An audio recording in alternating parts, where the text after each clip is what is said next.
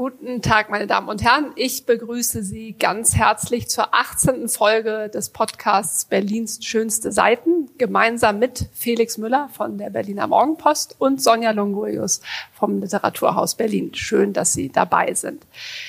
Wir haben heute drei, zumindest auf den ersten Blick, sehr unterschiedliche Bücher, von denen ich noch nicht weiß, ob und wie wir sie zusammenkriegen, aber auf alle drei freue ich mich sehr, sie mit euch zu besprechen. Ich dachte, wir fangen mal mit was Leichtem an, und zwar einem Jugendbuch, was ich euch mitgebracht habe, ähm, was auch keine Neuerscheinung ist, sondern 2016 äh, erschienen Ursula Posnanski Elanus. Und wie bin ich dazu gekommen? Mein Sohn hat es mir auf den Nachttisch gelegt und ähm, das hat mich so äh, beglückt, äh, weil es doch schwierig ist, mit ihm über, über Lesen und Lektüre ins Gespräch zu kommen. Und deswegen meine, meine Eingangsfrage zuerst an euch. Empfehlt ihr euren Kindern was und wenn ja, was? Und wie kommt ihr über Lektüre ins Gespräch? Ja, schwierig. Also wir, also ich empfehle ständig etwas oder wir, auch mein Mann und ich, unseren Kindern. Ähm, manchmal zwingen wir sie auch dazu, Dinge zu lesen, weil es einfach irgendwie an der Zeit ist und sagen so, komm, diesen Roman, das schaffst du jetzt mal. Wenn es dann nicht geht, dann dann ist es auch okay. Aber wir versuchen schon Was immer denn? Hinweise Wozu zu geben. Also zum Beispiel habe ich meinen Sohn dazu gezwungen, uh, Snow Crash zu lesen weil ich gesagt habe, du musst den jetzt mal lesen von Neil Stevenson, weil ich komme nicht dazu und dann musst du mir erzählen. Ach, das, ist das war jetzt ein bisschen, bisschen ein Trick. Ähm, dann musst du mir erzählen, was da drin vorkommt. Ähm, und tatsächlich hat er ihn äh, in dem Fall dann ganz gerne gelesen. Manchmal gibt's aber auch dann einen Abbruch. Dann kommt er auch zu mir und sagt so, ich ich komme da nicht weiter, das funktioniert nicht und dann ist es auch in Ordnung. Und bei meiner Tochter genauso, dass wir eigentlich immer Hinweise geben und sagen, das wäre gut, jenes wäre gut. Die ist aber noch sehr verhaftet in so Katzenromanen und solchen Dingen. Das ist interessant, dass du das Stichwort Katzenromane mhm. sagst, weil mein Sohn die auch, jetzt ist aber schon ein paar Jahre her, wirklich verschlungen hat. Ich weiß nicht genau, wie die Warrior, Warrior Cats. Warrior Cats. Ja, Na, tatsächlich. Na klar. Also, wo, also diese Romane haben es immerhin hingekriegt, dass er sein Handy wirklich vergessen hat. Ja. Und sich, ja. äh, dann sah ich ihn wirklich nur auf seinem Sitzsack mit diesen Büchern. Da mhm. steht inzwischen so ein halber Regalmeter bei ihm. Ansonsten habe ich das ähnlich wie du auch guten Willen versucht. Ich habe mal angefangen, ihm die Schatzinsel vorzulesen. Die hat er dann, glaube ich, auch selbstständig zu Ende gelesen. Ähm, ich habe immer so den Verdacht, wenn ich ihm irgendwie in pädagogisch-didaktische Absicht irgendwas hinlege, dann liest das genau deswegen nicht, egal um was es sich handelt. Und äh, deswegen ist es immer so ein bisschen schwierig. So. Also meiner Erfahrung nach funktionieren die Klassiker eigentlich ganz ja. gut. Also deshalb äh, Schatzinsel finde ich einen guten Hinweis. Äh, Wolfsblut haben meine Kinder beide gelesen. Tom Sawyer, ehrlich gesagt. Ja. Huckleberry Finn. Also so ein bisschen eigentlich die klassische Kinder- und Jugendbuchliteratur. Ähm, das ging immer ganz gut. Oder wenn sie was ganz eigenes hatten, wie eben dieses Warrior Cats Zeug. Davon, und dann, das suchen sie sich dann alleine aus und lesen es bis wirklich, ja, bis sie nicht mehr können. Mhm. Und dann wird's aber auch weggeschmissen, so ungefähr, und dann ist diese Phase vorbei. Ja, ich finde es interessant. Ich habe halt noch nie, oder weil, weil ich glaube, bei mir selbst Lesen so wichtig ist, habe ich so totale Sorge oder, oder Angst davor, ihnen etwas aufzuoktroyieren ähm, weil ich immer denke, jeder findet zu seinen Büchern und ich finde auch nicht, dass sie irgendwas gelesen haben mhm. müssen. Ähm, und war dann selber überrascht. Ich, ich habe die Erfahrung nicht ganz, dass sozusagen das Jugendbuch, äh, das, das gute Jugendbuch oder von uns schon gelesen, dass sie das auch finden und mögen. Also ich habe die unendliche Geschichte dann irgendwann abgebrochen beim Vorlesen, weil ich dachte, boah, das ist viel zu auserzählt. Das fand ich so toll als Kind und das fanden sie überhaupt nicht toll und waren mhm. irgendwann gelangweilt. Und ich hatte noch, habe noch so eine riesige Kiste mitgenommen aus Hamburg und dachte, hier, meine Schätze. Und merkte, es ist, ist irrelevant geworden für sie. Und deswegen ähm, finde ich das jetzt so spannend. Ähm, Ursula Posnanski ist eine sehr erfolgreiche Jugendbuchautorin, ist auch das Buch stand auf der Spiegel-Bestsellerliste. Und ähm, ich war jetzt sehr neugierig und auch sehr vorsichtig, weil ich ähm, ja ein bisschen auch dieses Jean-Paul-Diktum, ne, also Bücher sind Briefe an Freunde, immer im Hinterkopf habe. Ich finde, wenn man etwas empfohlen bekommt von die, dann das das ist ja ein, ein, ein etwas Persönliches eigentlich oder mhm. auch ne Bücher, die ich ganz toll finde und jemand weitergebe. Das kränkt mich dann unwillkürlich, wenn die jemand nicht mag und ich dachte, ich möchte ja gern mit ihm ins Gespräch kommen. Habe das gelesen, habe auch Ereboss gelesen. Das ist ähm, ein, ihr 2010 erschienener größter Erfolg und sie sind insofern vergleichbar, als sie sich voll dieser, ich sag mal, technisch-digitalen Wirklichkeit der Jugendlichen stellt. In Erebos geht es um ein Computerspiel, was die ganze Schule irgendwann in Mitleidenschaft zieht. Hier geht es um den hochbegabten Jona, 17 Jahre alt, der eine Drohne gebaut hat. Und er soll schon an, ans College kommen in einer kleinen Stadt, äh, in einer deutschen Stadt und nimmt diese Drohne mit und spioniert damit Leute aus. Und ähm, seltsamer oder interessanterweise geht der Roman nicht besonders auf die, diese problematische ähm, voyeuristische Komponente des Ganzen ein, sondern er deckt dann einen Skandal auf, der sozusagen in, im, im Umfeld von diesem College passiert. Also ein Lehrer bringt sich um, wird dann äh, stellt sich heraus, er ist ermordet worden. Und das setzt dann sozusagen so eine Thriller- und Krimi-Handlung in Gang. Die äh, ist kein Spoiler, viel zu lang ausgewalzt wird, finde ich. Ähm, und dann wird es, es ist spannend und ich habe dann überlegt, was, was findet er gut daran, was, was ist gut daran. Es ist ein, ein spannendes Buch und es ist ein Buch und ich glaube, das zeichnet ja einfach gute JugendbuchautorInnen aus, dass sein Protagonisten ganz ernst nimmt. Ähm, und der ist eben in dieser, in dieser Hochbegabtheit und der Fähigkeit, sich selbst eine Drohne zu bauen, ist er, glaube ich, auch markiert als jemand, der selbst fähig ist, seine Probleme zu lösen. Und in, also das ist so ganz interessant, wo ich dachte, das ist vielleicht auch das, was dann Jugendliche äh, anspricht. Er braucht eigentlich fast niemand, also dann kommt noch kommt eine Freundin und ein Freund dazu, um dann dieses äh, wirklich diesen sehr großen Sumpf, der sich dann da auftut, zu lösen und ähm, tut das mit Hilfe der Drohne, verschenkt die dann aber am Ende des Romans äh, an, an seinen Freund, weil er dann quasi die Auflösung und dann widmet er sich wiederum mehr den, den menschlichen Beziehungen, also hat sich dann auch in das Mädchen verliebt, die ihm da hilft. Und ja, dann war ich am Ende und genau, war, war so ein bisschen, äh, okay, wie, wie, wie spreche ich jetzt mit meinem Sohn darüber? Und dabei hat mir dann geholfen, dass ich sozusagen als Deformation professionell seit klein auf lektoriere ich immer laut beim Lesen. Das ist eine ganz schlechte Eigenschaft, aber dass ich dann manchmal eben auch sage, so wieso ist denn das jetzt? Das hatten wir doch schon. das wissen wir doch schon alles. Warum wird da und und das haben lustigerweise die Kinder dann manchmal so übernommen, ne, dass sie dann sagen so ja okay, das das wusste ich schon. Und darüber habe ich dann eben auch mit ihm gesprochen, dass es sehr viele Szenen gibt, die sich wiederholen. Ne, so spannend das Buch als solches mhm. ist. War jetzt aber Genau. Und dann. Äh, und ja. was hat er dazu gesagt? Also warum das so ist? Äh, glaubt, hat er gesagt, dass es eine Funktion hat irgendwie? Brauchte er das als Erinnerung? Weil ich habe manchmal das Gefühl, bei diesen Serien zum Beispiel im Fernsehen, äh, da wird ja oft wiederholt, um dich zu erinnern. Wie war das nochmal in der Geschichte? Hat das sowas davon in dem Roman? es hat viel zu viel dieses, also er wird bei einer Gastfamilie einquartiert und die hängt da eben auch mit drin. Und dieses Szenario, dass er sich sozusagen dann irgendwann zu Hause auch beobachtet wird, das wird sozusagen so x-fach mhm. aufgerufen, da musst du dich auch an nichts erinnern. Es hat, was ich erstaunlich fand für ein Jugendbuch, einen sehr großen Cast. Also es kommen wirklich sehr viele Leute vor. Und nachdem ich das Buch natürlich immer nur zwischen meinen anderen Leseverpflichtungen gelesen habe, wer war das denn nochmal? Also brauche ich den noch? Muss ich mir den merken? Und hab, bin aber sozusagen durch die Wiederholung dann immer wieder relativ Siehst leicht du, für dich. Für mich, das war einfach schon für mich. Für die Eltern ist das so geschrieben worden. genau. Aber es ist, also ich, ich merke eigentlich, äh, mache ich es eben andersrum, sozusagen immer wenn mich was sehr begeistert, dann interessiert sie das eigentlich nicht, mhm. nicht, nicht automatisch und nicht in der Länge, aber es ist dann, manchmal funktioniert es eher so rum, ne, mhm. ne, dass ich dann, wenn ich ganz begeistert von etwas erzähle und dann manchmal das auch nehme und ihn vorlese, also eben wie bei Rachel Cusk neulich, die Passage übers Aufräumen fand ich so super, dass ich dachte, okay, das ist etwas, um ins Gespräch zu kommen.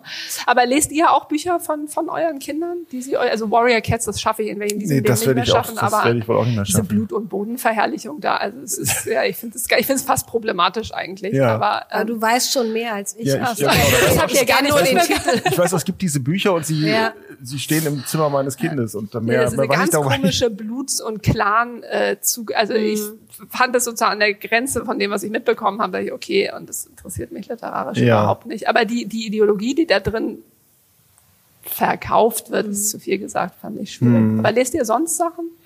Also ich lese nicht Dinge, die Sie gelesen haben und mir dann empfehlen. Das ist, glaube ich, noch nicht vorgekommen. Wenn es ist über dieses Vorlesen natürlich, was jetzt auch je älter sie werden, desto Mal weniger vorkommt, ja. wird es. Ja.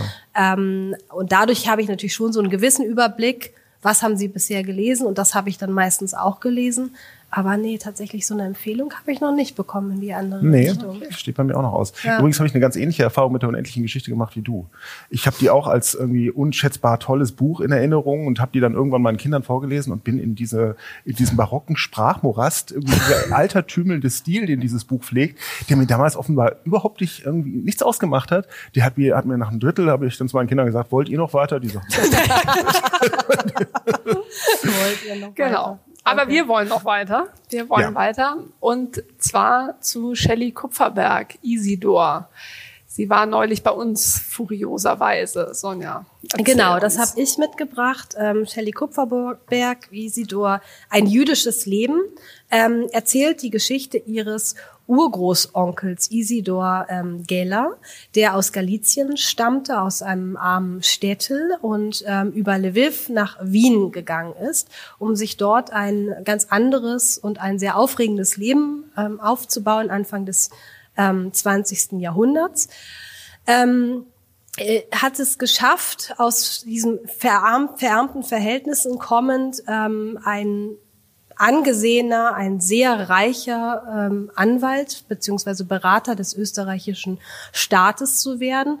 Ähm, war so ein, ein Lebemann, ein Schlitzohr, ähm, eine schillernde Persönlichkeit. Und sie beschreibt sein Leben in Wien und auch das Leben anderer Familienmitglieder ähm, und versucht aus so Versatzstücken, die sie gefunden hat, die sie sich zusammengereimt hat, die sie gehört hat, die sie in Archiven ausgegraben hat, ähm, diese Lebensgeschichte ja, skizzenhaft, würde ich sagen, aufzuzeichnen, weil eben doch nicht allzu viel übrig geblieben ist. Ähm, die Geschichte ihrer Familie verlief dann so, dass ähm, die meisten von den Familienmitgliedern es geschafft haben, nach dem sogenannten Anschluss Österreichs an Nazi-Deutschland das Land zu verlassen, also Wien zu verlassen, in verschiedene Orte emigriert sind, in die USA, aber vor allen Dingen auch nach äh, Jerusalem damals, ähm, also beziehungsweise Palästina damals, ähm, ins heutige Israel. Und dieser Onkel Isidor ist aber nicht geschafft hat, doch zu emigrieren, weil er eben in äh, Gefangenschaft genommen wurde, dort gefoltert und gequält wurde. Er wurde dann zwar entlassen und durfte wieder zu Hause leben, ist aber dann an den Folgen äh, dieser Folter verstorben, noch bevor die meisten äh, emigrieren konnten. Und ähm, Shelley Kupferberg sammelt diese Geschichten aus ihrer Familie zusammen und macht daraus auch wieder eine interessante Form eigentlich, weil es ist eben auch nicht richtig eine Biografie, es ist aber auch nicht ein Roman. Also das heißt, sie nimmt wahre Details, Fakten und baut daraus eine Geschichte und erfindet eben ähm, Situationen dazu, um das Ganze irgendwie greifbar zu machen. Und stellt sich eben dieses Leben dieses Isidor Gellers vor, der eben ein sehr spannendes Leben hatte, bevor, ja, bevor es in seinen Tod mündete durch die Nationalsozialisten. Und hat sie noch, also in der Veranstaltung, was erzählt von dem Verhältnis, ähm, ich sag mal, ihrer fiktionalen Zudichtung zu dem, was wirklich passiert ist? Meinst du Verhältnis jetzt in, in der Quantität? Masse, mhm. ähm, was erfindet sie dazu? Warum genau da? Also ja, also sie hat ähm, an dem Abend auch noch Fotos gezeigt. Also in dem Buch muss man sagen, gibt es keine Fotos. Ähm, die hat sie extra nicht mit reingenommen, ähm, weil es eben doch diese aus ihm doch eine Art fiktive Figur wird. Ähm, also es ist eben nicht mehr so viel zu ähm, herzustellen gewesen aus der Geschichte, weil sie einfach gar nicht so viel herausfinden konnte. Also vielleicht mehr, als sie dachte, aber doch nicht so, dass man eine Biografie hätte schreiben können. Ähm, das basiert alles vor allen Dingen aus den Erzählungen ihres eigenen Großvaters, Großvater Walter, der eben der Neffe dieses Onkels war und die sehr eng miteinander verbunden waren. Und ähm, aus diesen Geschichten und aber auch vor allen Dingen aus den Lehrstellen, also das, was nicht in der Familie erzählt wurde, konstruiert sie eben diesen, dieses Buch, ähm, wo doch, ja, hat sie davon mehr erzählt. Es ist doch eben einiges dazu gedichtet, um es irgendwie greifbarer zu machen, um es plastischer zu machen. Ähm, und das verschweigt sie aber auch nicht. Es heißt ja auch nicht ein Roman. Ich habe da auch noch mal drüber nachgedacht. Es ist eben kein Roman, aber es ist eben auch keine Biografie. Was mich so gewundert hat, und ich, ich habe tatsächlich nach der Hälfte aufgehört zu lesen, so, so sehr ich sie schätze ne, und so schön der Abend war, dass sie so was ganz Klassisches macht und jetzt auch im Verhältnis zur letzten Folge, ne? also so wie erzählt man eigentlich, ne? Autobiografie, vielleicht auch Biografie. Ne? Sie fängt an mit diesen Familiengeschichte, Archiv. Ich glaube, es gibt sogar den sprichwörtlichen Koffer ja. auf dem Dachboden ja. mit Briefen. Also sozusagen das, das, äh, das klassische Besteck oder Inventar äh, einer Familiengeschichte. Und ich glaube, bei mir hat es was mit dem äh, mich bis heute ähm, bewegenden, erschütternden Eindruck äh, des Romans von Miljenko Jergovic, äh, Die unerhörte Geschichte meiner Familie zu tun, also 2013 erschienen, die für mich so Tabula Rasa gemacht hat mit dem, wie man so eine Geschichte erzählen kann.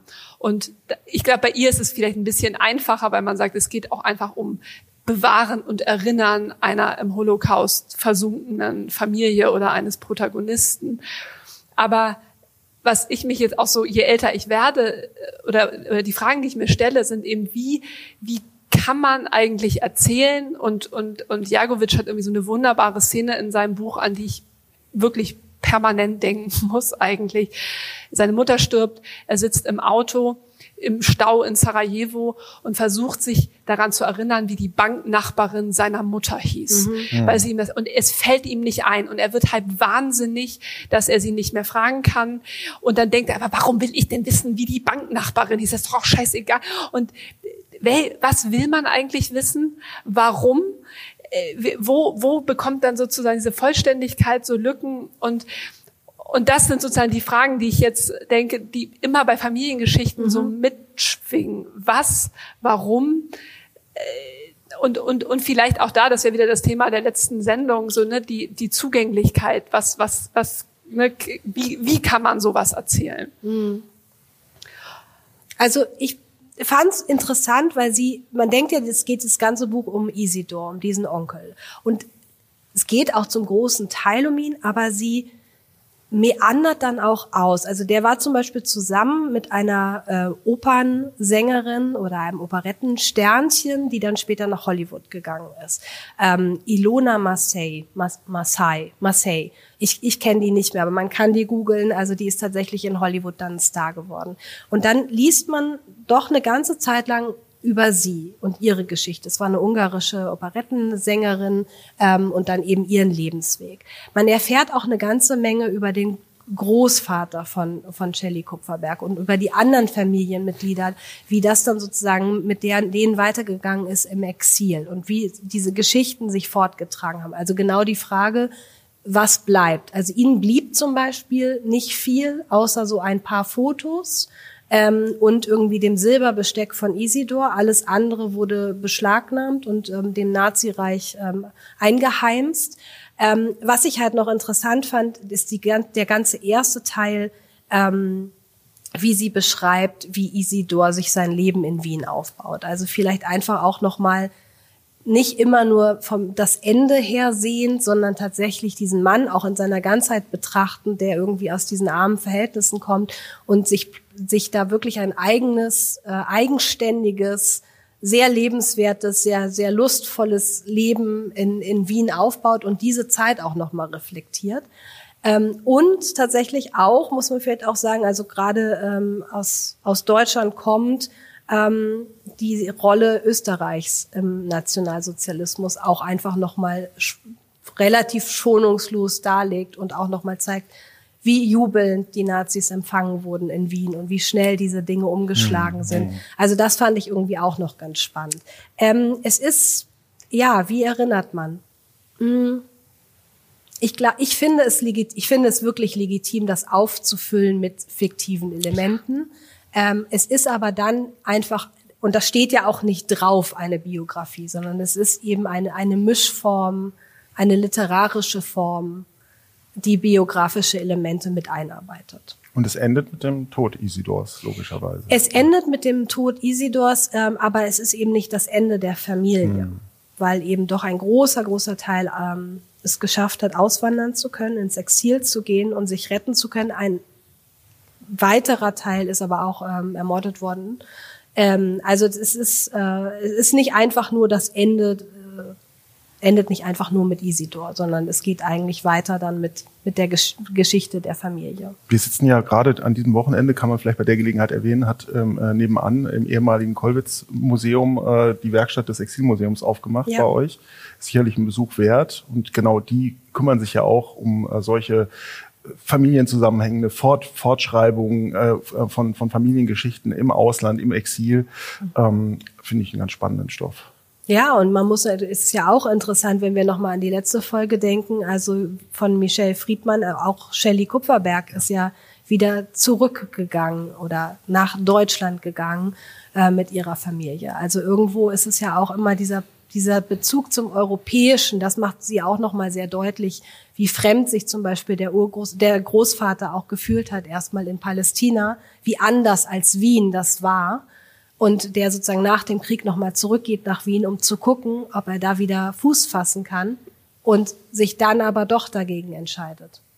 Ja, ich glaube, ich habe gerade gedacht, also das ist ja, wenn man jetzt so ganz äh, rein, rein erzählt, theoretisch betrachtet, ist natürlich der Holocaust immer so blöd, weil man weiß, wie das Ende ist. Mhm. Also es ist mhm. so, und ich musste an, an, an Gabriele Terget denken, ne, die eben das Riesenpanorama ihrer jüdischen Familie auffächert und dann eben nicht die Vernichtung erzählt und sozusagen die ist dann der Schmerz, die man beim Lesen, wenn man das das, das große, ne, das das Berliner Großbürgertum äh, immer vor dem vor unserem Wissen, also wir haben sozusagen ja als als Leserinnen das Wissen schon, ja. was dann passieren wird und das wird aber eben nicht erzählt.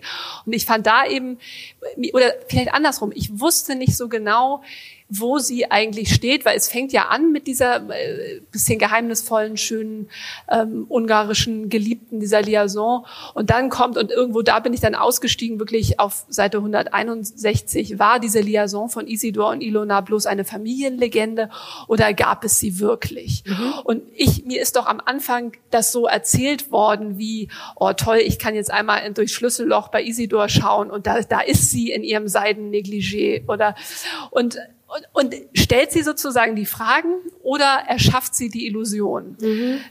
Und ich und vielleicht ist, ist das sozusagen ihre Form des Erzählens, das, das Meandern, ne, dass sie sich als Figur da einführt, die die Fragen auch im Buch stellen kann.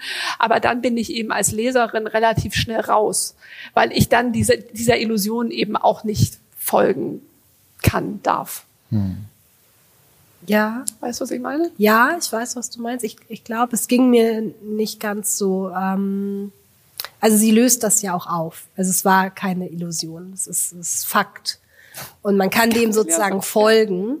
Ähm, aber wie diese Liaison stattgefunden hat, das kann sie sich ja auch nur vorstellen. Und das tut sie dann eben. Und dem kann man folgen. Ja. So, Felix, ich freue mich sehr auf das Buch, was du mitgebracht hast. Ich bin wahnsinnig gespannt, wie du das vorstellen wirst. Ja. Das leichte Leben, Thomas Melle. Thomas Go. Melle, das leichte Leben. Ja, ähm, äh, zunächst ist dieser Roman erstmal eine Überraschung. Wir kennen Thomas Melle als äh, seit vielen Jahren als Autor, der sich gerne auf äh, Figuren vom Rand, Figuren, ähm, äh, die irgendwie aus der Rolle fallen, äh, fokussiert. Wir alle kennen äh, die Welt im Rücken ähm, ähm, ein, äh, die Geschichte eines, eines bipolaren Erzählers und seiner Krankengeschichte. Wir kennen vielleicht auch die wahnsinnig tolle Inszenierung von Jan Bosse mit Joachim Meyerhoff, die daraus entstanden ist. Wir kennen den Roman Sixter und so weiter und so fort. Hier, und das ist die erste Überraschung, widmet sich Thomas Melle einem der klassischsten Genres überhaupt, nämlich dem Eheroman in der bürgerlichen Literatur. Also es gibt, äh, und der Frage, die uns ja beschäftigt seit Jahrhunderten, was macht die Ehe mit der Liebe?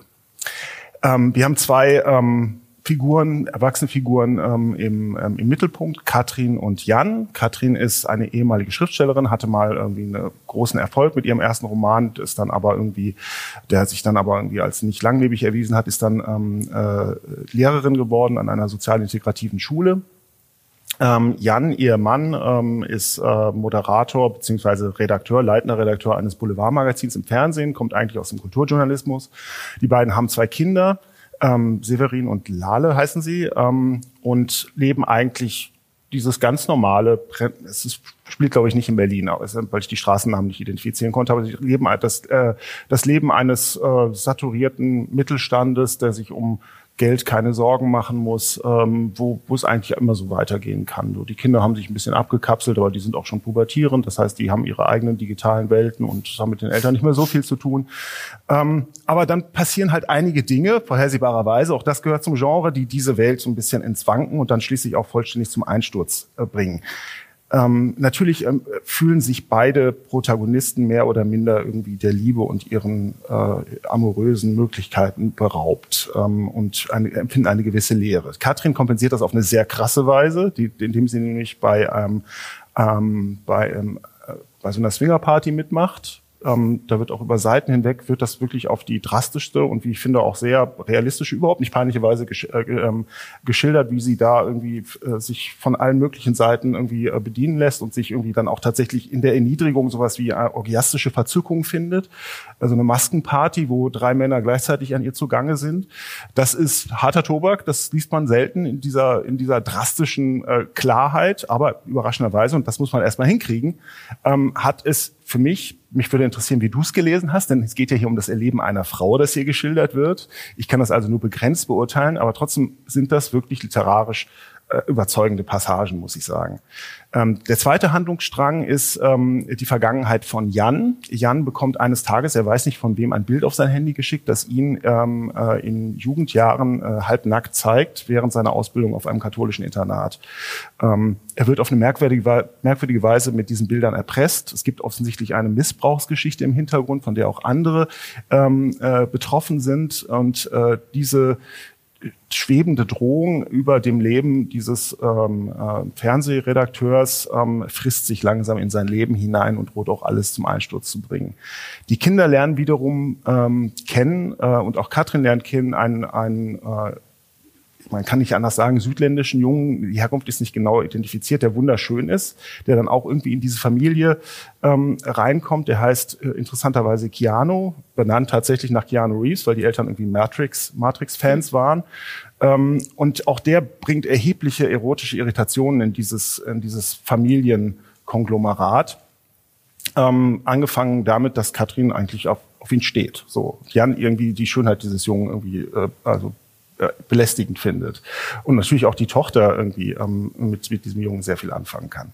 So, und ähm, diese Konstellation lässt Thomas Melle in einem Exzess an äh, Steigerung ähm, dann vollständig an die Wand fahren. Ähm, die äh, Frau beginnt, ein, beginnt ein, einen Roman zu schreiben, der äh, so, so eine Art Lolitus ist, also eine Fantasie einer älteren Frau, die sich sozusagen in einen Jüngling, in einen Knaben verliebt und mit ihm irgendwie ähnlich wie Humbert Humbert mit Lolita irgendwie durchbrennen möchte. Ähm, äh, äh, Jan äh, ist auf seiner Suche, äh, mit seinen Versuchen, diese, ähm, diese Erpressungsgeschichte zu, zu recherchieren und, ähm, und ähm, äh, zu erledigen, scheitert er auch komplett, wird am Schluss irgendwie auch zusammengeschlagen. Es wird alles ganz furchtbar. Am Ende knallt die Ehe auseinander und alle stehen irgendwie so vor dem ein bisschen vor dem Abgrund bis auf eine halbwegs versöhnliche Schlussszene, ausgerechnet in Venedig. Der Tod in Venedig hat vorher schon im Buch eine, äh, eine, Rolle gespielt, wo dann Katrin und Keanu irgendwie sich noch ein letztes Mal lieben und dann auseinandergehen. Ähm, sprachlich ist das äh, unheimlich gekonnt, schnell, ähm, innovativ, ähm, blitzgescheit gemacht, ganz schnelle Schnitte. Man hat das auch möglicherweise sofort als Film vor Augen. Ich finde aber diese Eskalationsstrategie oder diese eigentlich dieser Eskalationszwang, in den Melle dann am Schluss reinsteuert, wo wirklich alles irgendwie kaputt gehen muss. Wo, es gibt da eine Szene, wo sie äh, ihrem, ihrem Verleger, von ihrem Verleger belästigt wird und ihm ins Gesicht spuckt. Es gibt eine andere Szene, wo Jan äh, eine Asienreise macht, irgendwie bei einer, bei einer Prostituierten landet, dann vermöbelt, zusammengeschlagen wird. also es wird also wirklich komplett irre. Also dieses ganze Genre wird sozusagen am Ende aus den Fugen gehoben und in was ganz anderes transformiert, was eigentlich eher eine Parodie dieses ehrlich, dieses bürgerlichen Genres ist.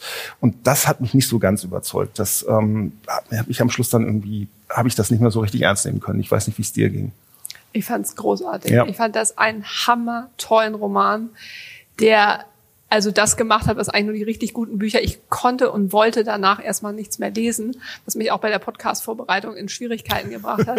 Nein, weil es wirklich so richtig so bam. Und das haut, es, es haut so rein. Und das zweite schöne Leseerfahrung war, ich hatte keine Zeit. Ich habe irgendwie abends angefangen, weil ich dachte, ich lese mal. Ich habe die halbe Nacht gelesen. Am Morgen habe ich mich nicht um die Kinder gekümmert. Ich habe einfach weitergelesen, weil ich dachte, ich will das weiter. Ich finde es unfassbar gut. Mhm. Ich finde es wirklich einen unfassbar guten, total harten, total krassen Roman von ihr. Aber der kann sein Zeug. Also das zu schaffen. Und ich finde halt, das Lustige ist jetzt auch, ich war, deswegen war ich so neugierig, wie du das erzählen würdest, wenn, wenn ich den Klappentext gelesen hätte, wenn mir das eine Pressevertreterin vom Verlag erzählt hätte, ich so, ja, ja, und Prenzlauer Berg-Ehepaar und ja, und ist irgendwie alles nicht mehr so toll und dann haben sie irgendwie eine große Krise. Es hätte mich alles überhaupt nicht interessiert. Und deswegen denke ich ja immer, es kommt allein auf die Sprache an und wie das gemacht ja. wird. Ja. Und, und ich finde halt, wie er mit dem Kahn gegen die Wand fährt, und zwar mit 180 und ohne irgendwie auch nur einmal so mit dem Lenkrad zu machen, mhm. das finde ich so toll. Und ich meine, ich, ich, ich stimme dir total zu. Ich finde, es gibt so ein paar Momente, wo er übers Ziel hinausschießt. Das ist diese Verlegene, das fand ich auch völlig überflüssig. Diese ganze Asienreise ist eigentlich überflüssig. Ähm, auch wie immer wieder betont werden muss, ähm, ne, was sie für, also sie ist ja so ein Sternchen aus der Literaturszene gewesen und dann wird also, ne, was sie da alles hat sie mitgenommen alle Partys und alle Typen und all, wo ich denke, nee, du bist so gut in dieser Gegenwart, lass das doch. Also das brauchst du gar nicht mehr. Und, und ich würde schon, also ich finde, es hat sehr viel so Berlin in dem Roman, mhm. auch wenn die Straßen anders heißen. Keine Ahnung, ist auch egal. Ähm, und was ich interessant finde, also ich bin auch bei dieser ersten Sexszene, die ja so relativ am Anfang ist, da war ich so, Alter, ernsthaft? Und dann wollte ich, okay, ich frage mal Felix, was ist eigentlich Pornografie und dürfen wir das hier im Podcast machen? Und also schon finde ich echt hart und ganz anders und, und das fand ich so toll. Ich finde, er schreibt super über Sex. Ganz mhm. anders als dieses, ne, weil ich da letztes Mal rumgemeckert habe bei Christoph Peters, mhm. so ein mhm. bisschen dieses bieder, angestaubt, ekelhaft. Auch da Gaspedal wirklich richtig durchtreten. Und ich finde, das spürt man den ganzen Roman über. Da ist so eine totale Schonungslosigkeit drin, sich selbst allen anderen gegenüber und zugleich aber finde ich auch die Beschreibung von den Kindern und, und diesem ja doch immer zusammenhängenden einer Familie, egal was da alles los ist, das kommt ja nicht zu kurz. Hm. Also ne, wenn hm. es jetzt nur, nur Porno oder nur zusammenbrechende Ehe oder so wäre, dann wäre es, glaube ich, nicht so toll. Es hat, es spielt auf ganz vielen Ebenen. Sie ist ja auch noch Lehrerin, ne? die Schule kommt da mit rein. Hm. Ähm, und auch wieder eine Christoph Peters, er als Journalist und ja auch gar nicht so unerfolgreicher Journalist, ähm, oder Baseline, Ende ist, sie haben eigentlich ein gutes, ein leichtes Leben und versuchen das, ne, und, und das ist ein Stilmittel des, ne, mit Hilfe dieses des Sex. Sie haben ja sogar noch Sex, also sie haben mhm. ja nicht mal als Paar irgendwie Probleme und und trotzdem diese Verpassensangst oder diese jetzt es noch mal wissen wollen irgendwie doch machen zu müssen, auf die Gefahr hin, dass du dein ganzes Leben zum Scheitern bringst. Also ich, ich finde es Aber es ist so eine Art Midlife-Crisis eines Paares oder was? Oder? Also ja, diese Midlife-Crisis wird ja normalerweise immer dem äh, Mann vorbehalten, der sie dann irgendwie ausagiert auf ähnliche Weise. Auf ähnliche, auf ähnliche Weise. Er hat auch eine, ja. aber auf ähnliche Weise, wie es Katrin hier irgendwie die selbstverständlich tut. Und auch das hat was unheimlich Cooles, finde ich. So. Und was natürlich auch, was du auch schon angedeutet hast, ähm, ist, finde ich, das auf eine sehr interessante Weise einfach digitale Gegenwart in diesem Roman mitverhandelt wird, ohne dass sie irgendwie so groß ins Zentrum gestellt wird, wie so ein tolles, ungewöhnliches Insekt, um das wir jetzt alle kreisen ja, müssen, ja. sondern die Kinder sind einfach digital. Es gibt irgendwie äh, die, die Frage nach Pornografie, der plötzlichen Omnipräsenz und überall Verfügbarkeit von Pornografie. Was bedeutet das für Kinder und Jugendliche? Das Thema ist präsent, ohne dass es irgendwie groß aufgeblasen miterzählt wird. Aber natürlich ist das auch ein Roman über die Sexualisierung dieser Gesellschaft und ähm, das, was, was das eigentlich bedeutet, ne? für, auch für erwachsene Menschen. Ne? Das irgendwie, ähm, und, äh es kommt, ich glaube, eine der tollsten Szenen ist, wo sie irgendwie eigentlich ja quasi ihre sexuellen Fantasien auslebt und dann aber den Schmerz darüber empfindet, dass das immer nur ein Beinahe ist, weil das natürlich ja. das, was du dir vorstellst, dass du da machst, ist ist natürlich nicht das Gleiche.